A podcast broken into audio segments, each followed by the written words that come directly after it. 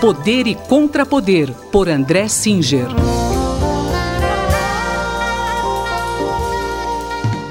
Professor André Singer, lembrando ao ouvinte que a gente está fazendo essa gravação na quarta-feira à noite, uh, na terça-feira o presidente Jair Bolsonaro fez um pronunciamento em rede nacional. Como é que o senhor analisa a fala dele?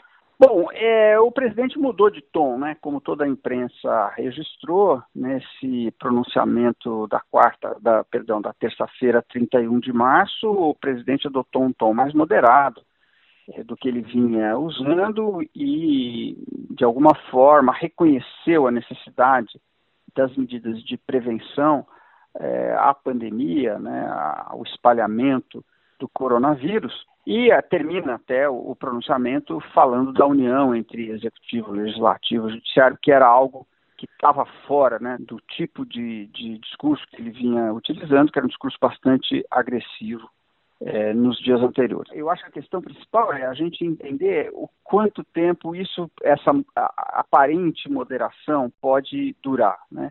Vale a pena a gente recapitular rapidamente. O que, que aconteceu uh, no período anterior? É, o presidente Bolsonaro, no dia 15 de março, decidiu participar de uma manifestação que pedia o fechamento do Congresso e do Supremo Tribunal Federal. É, ele, que tinha estado sob suspeita de, de, coronavírus, se juntou à população de manifestantes ali é, em Brasília, coisa que ele não poderia fazer em hipótese alguma.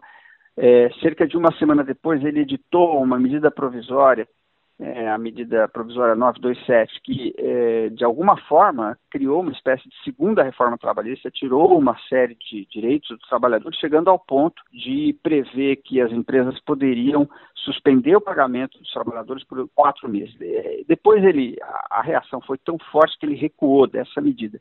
Mas é, dois dias depois dessa medida provisória incrível, ele fez um pronunciamento, é, justamente uma semana atrás, é, muito agressivo em relação aos governadores, aos prefeitos que estavam é, advogando e tomando mesmo medidas de isolamento social para a contenção é, do coronavírus, seguindo a orientação de todas as autoridades sanitárias. Né?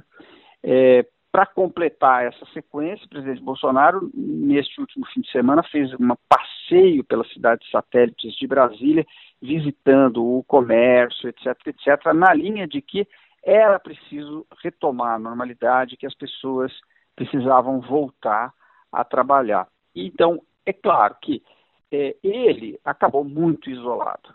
Né? É, houve um, um, repúdio praticamente unânime, né?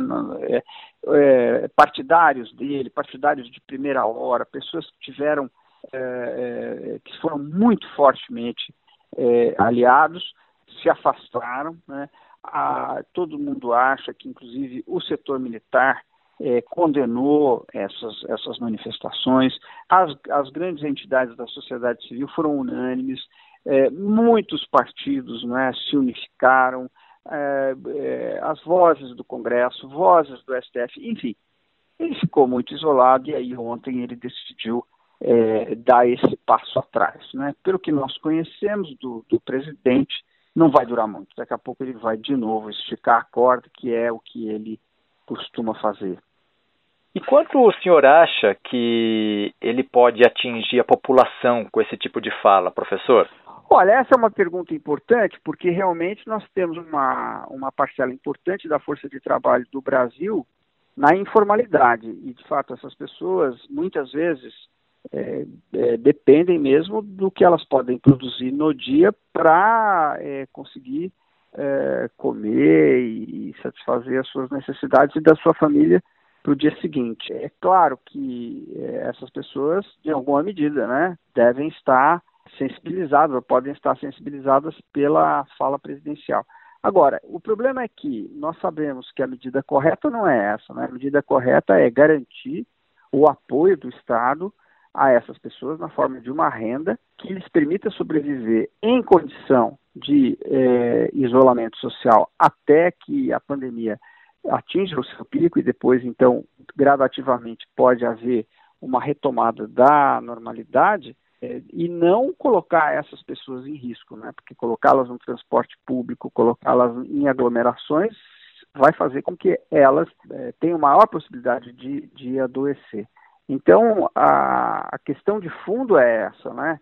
E nós vamos ter que observar em que medida essa conduta, né, que é a conduta correta, vai ser percebida pelas pessoas como realmente o, o caminho mais racional para essa situação que nós estamos vivendo, ou elas poderão ser levadas a, a uma outra ideia é, é, a partir da, da fala presidencial. Isso aí é preciso, vai ser preciso observar com bastante cuidado. Esse foi o cientista político André Singer, que conversou comigo, Gustavo Xavier. Poder e Contrapoder, por André Singer.